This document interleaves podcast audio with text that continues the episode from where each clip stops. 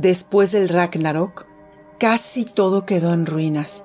El gran Odín y los Aesir habían caído. Los hombres olvidaron a los dioses y poco a poco se perdieron en las neblinas del tiempo y se transformaron en seres de fantasía. Su poder quedó oculto entre las piedras como vestigio de la gran guerra. Las profecías del Voluspa se habían cumplido. Y después de un tiempo de oscuridad, el mundo floreció nuevamente junto con otras creencias, y la tecnología había sustituido a las espadas y a los antiguos ritos. Sin embargo, en los viejos bosques escandinavos se escuchan imperceptibles los susurros en el lenguaje antiguo que se van entrelazando en las ramas de los árboles. Las runas talladas en las rocas de épocas pasadas han cambiado, emiten calor y están listas para abrir los portales. Extrañas figuras fantasmales de una estatura descomunal, portando armaduras y espadas, pasean entre los parajes, visitan en sueños a los mortales para anunciar su regreso. Los tiempos de antaño han vuelto para abrir un nuevo ciclo. Resurgimiento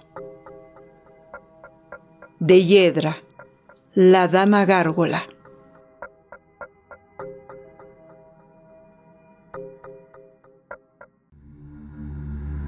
Texto por Bárbara Blas. Edición Pedro Navarro. Producción Domus y Gargolay.